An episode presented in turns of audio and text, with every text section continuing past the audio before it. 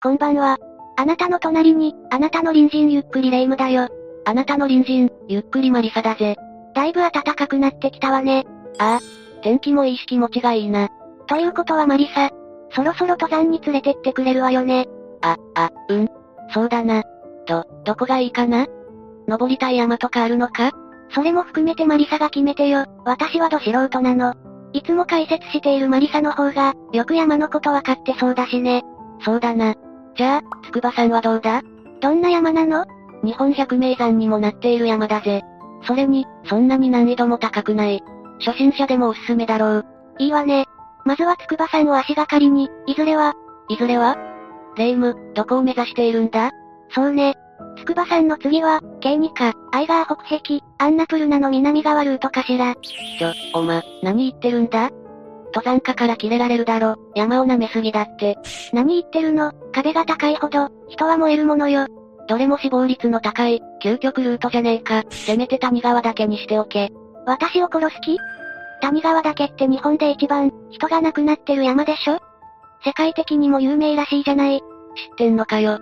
じゃあ、さっき言ってたのは、マリサを試したのよ。私を止めるかどうかね。やめてくれよ、驚くだろ。まあ、とりあえず難易度の低いところからだな。遭難すると取り返しがつかない。そうね。まあ、私はマリサにおんぶに抱っこで行くわよ。精神的にも経済的にも物理的にも。ふざけんな、精神的には最悪わかるが、経済的と物理的ってなんだよ。無茶言うんじゃない。チェ、ダメか。しょうがないわね。それに山では基本的に、自分の命は自分で守らないとダメだぜ。それにどんなベテランでも、ちょっとしたことで、危機的状況に陥る。それを如実に表した事例がある。今日解説する、白馬岳大量遭難事故だぜ。どんな事故なの？この事故は2012年5月4日に、飛騨山脈通称北アルプス白馬岳を登っていた6人が、死亡した事故だ。登山中に起こった事故なのね。じゃ、解説お願いね、みんなも。それではゆっくりしていってね。2012年5月4日の午後5時40分頃、北アルプス、白馬岳を登っていた6人グループと連絡が取れないと、大町警察署に家族から届け出があった。6人は68歳から78歳で、北九州市の医師が集まったグループだった。医者が集まるって、高年収のパーティーね。それにみんな、孫がいてもおかしくない年齢ね。北アルプスって、そんな人でも登れるような山なの？いや、北アルプスは誰でも気軽に、登れるような場所ではない。それなりの経験や装備は必要だ。しかも6人が登っていた白馬岳は、全体的にロングコースが多く、それなりに体力が必要になってくる。この6人グループは、70代で登山を始めた一人のメンバーを除けば、みんな、登山経験の豊富なベテランだった。なるほど。じゃあ、知識も経験もあるし、レベル的には問題ないってことね。大学時代から登山を続けている人、アフリカ最高峰の、キリマンジャロの頂上まで登った人もいた。すごいわね。山登りには、慣れている人たちなのね。高齢なのは心配だけど、医者なら、自分の体のこともわかっているはずよね。しかもみんな医者でしょ？安心ね。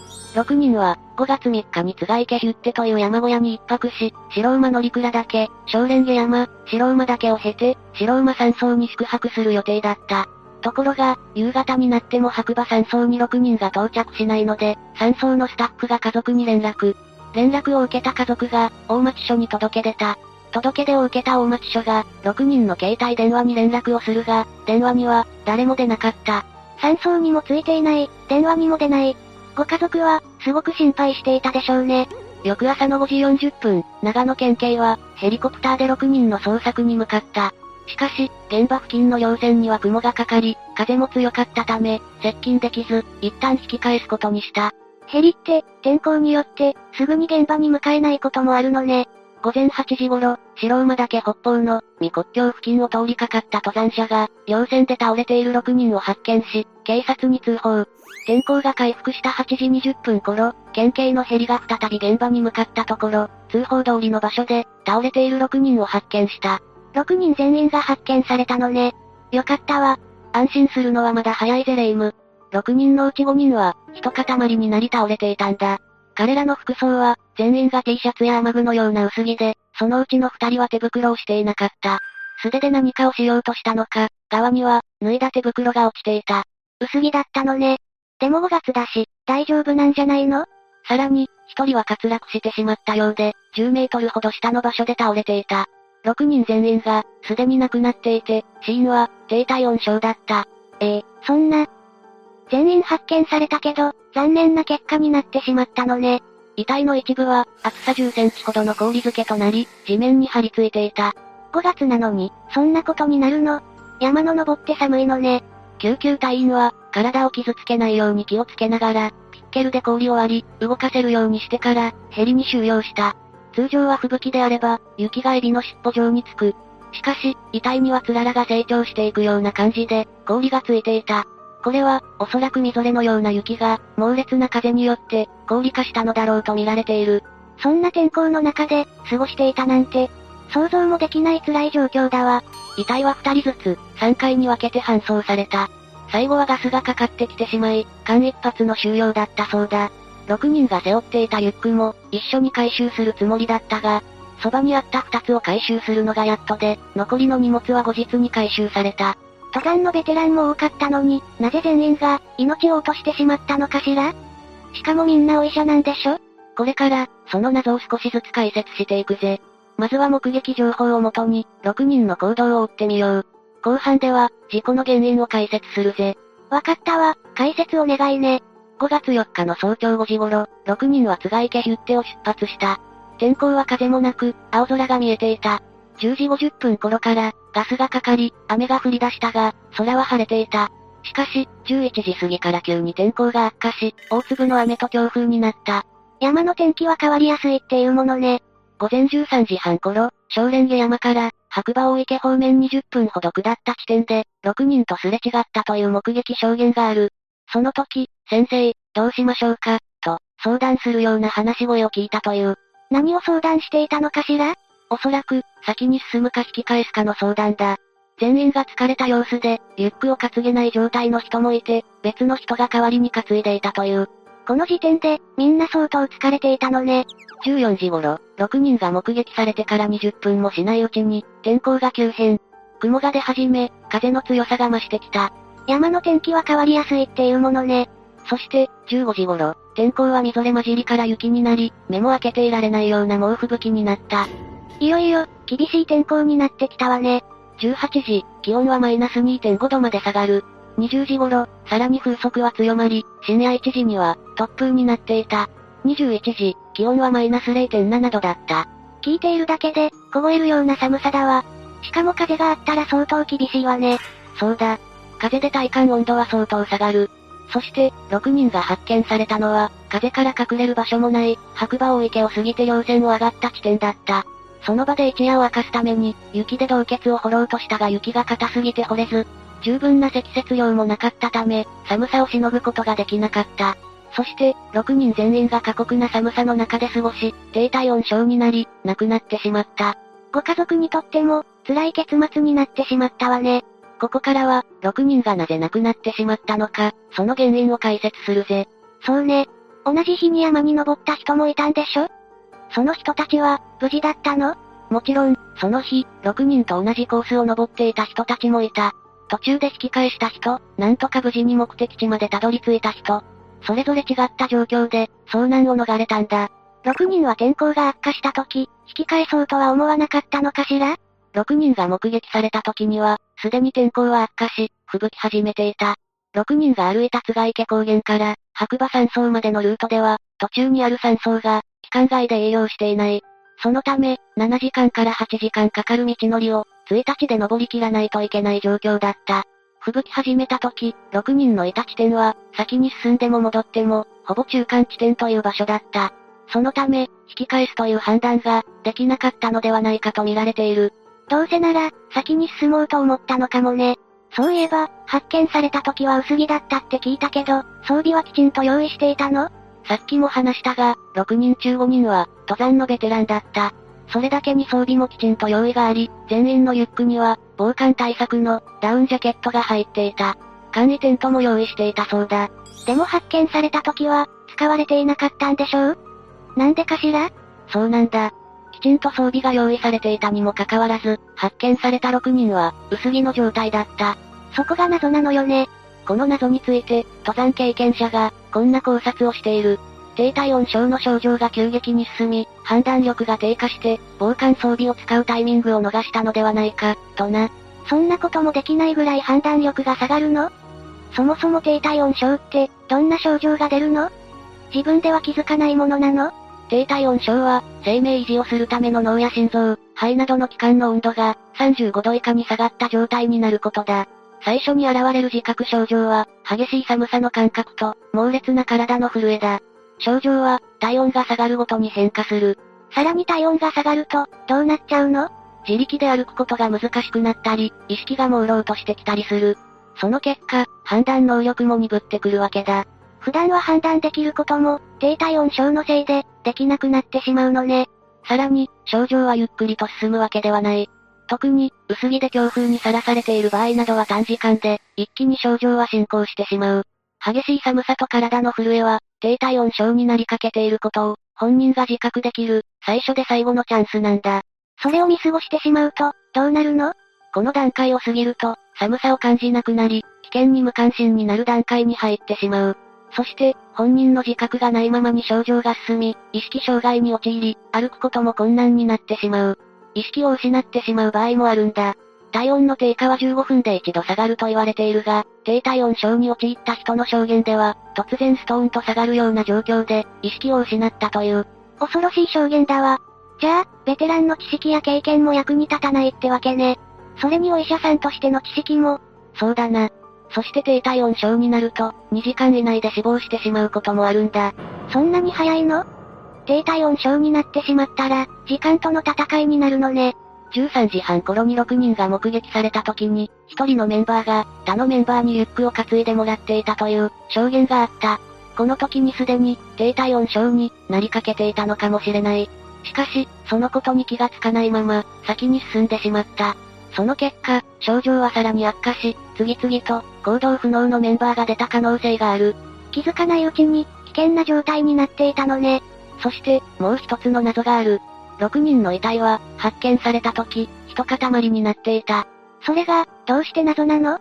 登山中に悪天候になり、低体温症になってしまった場合、まだ症状の進行していないメンバーが、助けを求めるために行動するのが、これまでの遭難で見られたパターンだ。そうすると、メンバーはバラバラの場所で、倒れているはずだ。そうなのね。ということは、メンバーの中の誰かが助けを求めに行こうとは、思わなかったってことなのかしら？その理由を、長野県の山岳救助隊は、天気が急変してまずいと思った時には遅く、歩行中に行き倒れてしまったのでは、と推測している。あくまで推測だけどな。でも、その可能性は高そうね。それから、6人は60代から70代という高齢だった。そのため、低温に抵抗する力が、落ちていたと考えられる。そこに、急激な天候の変化で、雨に降られた後、猛吹雪にさらされた。薄着でもあったことから、低体温症がかなり早く進んでしまい、判断力が低下した。そして、用意していた防寒着を着るという、判断もできないまま、低体温症で死亡してしまったと、考えられる。いくら登山のベテランでも、低体温症の症状には、勝てないわよね。そうだな。知識や経験がある人たちでも、自然には勝てないこともある。時には、天候の悪い日は山に登らない、途中で引き返すという判断をするのも、必要なのかもしれない。ホイストマンと呼ばれるベテラン救助隊員が、こんな言葉を残している。山では根性なしくらいでちょうどいい、自然の力の前では、人は無力だ。6人の遺体を、ワイヤで引き上げたのもこの人だ。きっと、同じような悲惨な光景を、何度も見てきたのよね。とても重い言葉だわ。山で低体温症になって、命を落としてしまった事故は、過去にも起こっている。2009年7月には、北海道大雪山系戸村牛山で、ツアーガイド含む8人が亡くなった。夏山の遭難事故では、近年稀に見る数の死者を出してしまった事故だ。前にマリサが教えてくれた事故ね。あれも低体温症で、大勢の人が亡くなったのよね。この事故では、ガイドらによる天候判断のミスや、ツアー客に対して、必要な装備を確認していなかったこと、ガイドも含めた参加者全員の、低体温症の知識が不足していたことで、最悪の事態を招いてしまった。いろいろな原因が重なって起きてしまったのね。2018年5月には、新潟県五頭連山で、親子二人が亡くなった。遺体は、標高1000メートルにも満たない場所で発見された。親子が不十分な装備だったことや、出発時刻が遅かったことなどが、事故を引き起こした原因と見られている。低体温症は、標高や季節に関係なく、悪天候になれば、誰でもなる恐れがあるんだ。低体温症については、登山に行くなら、絶対に知っておく必要があるってことね。そうだな、知識があればいざとなった時に、どう対処すればいいのかわかるし、予防することもできるからな。山登りをするときに、気をつけなくちゃいけないことって、他に何があるの？登山をするときに気をつけることはいくつかあるが、今回は遭難や低体温症に関して、気をつけた方がいいことをごつ紹介するぜ。一つ目、現在地を確認しながら歩く。道に迷ってから地図やコンパスを見るんじゃなくて、ピークや分岐点などの、ポイントごとに確認するんだ。今は、GPS や地図アプリもあるから便利よね。ああ。だがスマホは電波がないとアウトだ。電気を使うものも、充電がなくなると厳しい。アナログでも紙やコンパスはあってもいいだろう。二つ目、こまめに体温調節をする。低体温症や熱中症にならないためにも、こまめに衣服を脱いだり、着たりしよう。その場ですぐにやることが大切だ。休憩の時でいいやとか、先延ばしだとダメなのね。三つ目、臨機応変に休憩を取る。休憩は自分のペースでとってもいいが、疲れた時は早めに休憩をしよう。悪天候の時は休憩を取ることで、逆に体を冷やしてしまうこともあるから、注意が必要だ。その時の状況を見て休憩するのね。四つ目、エネルギーと水分補給をする。体力がなくなった状態は、集中力がなくなり、転んだり、道に迷ってしまうリスクが高くなる。水分不足は低体温症や熱中症、高山病を引き起こす原因にもなるんだ。エネルギー源と水分はこまめに補給しよう。日常生活でも、水分不足やエネルギー不足は良くないものね。そして、最後。五つ目は決して無理はしないこと。登山は、計画通りに進むとは限らない。体調不良や天候の悪化など、アクシデントが起きることも多いんだ。そんな時は、決して無理をせず、柔軟に対応することが大切だ。判断を誤ってしまい、最悪の状況になってしまうこともあるからな。そうよね。初心者でもベテランでも、安全に楽しく登山をすることを、忘れないでほしいわ。命を守ることを、一番に考えて行動してほしいぜ。事故の話を聞くと、山は怖い、というイメージばかりが、強くなってしまうかもしれないが、登山でしか味わえない楽しみや感動は、たくさんあるぜ。時には人生観を変えてしまうくらいの力が、山にはあるんだ。だから、登山の楽しい面危険な面の両方を見て、もし興味を持ったら、ぜひ登山に挑戦してみてくれよな。今までに味わったことのない、感動が味わえるかもね。私もさらに登山に興味が湧いてきたわ。日本には地図に載っている山だけでも、1万5000以上の山があるんだ。すごい数だわ、一生かけても登りきれないわね。森林浴というものがあるように、自然には、日々のストレスや疲れを癒す効果もある。忙しい人ほど、ぜひ行ってみてほしいぜ。私も、最近家にいることが多かったから、たまには体を動かさないとね。当然マリサもね。お、おう。任せとけ。今日の話はここまでだ。自分の身を守るのは自分だ。視聴者のみんなも、事故や災害には十分に気をつけてくれよな。私たちと一緒に、危険から身を守る方法を考えましょうね。もし、危ない目にあった体験談があったら、ぜひ教えてね。じゃあ、次回までのお別れだ。それまで皆が、無事に過ごしていることを祈ってるぜ。それじゃ、次回も私たちの隣人として、ゆっくりしていってね。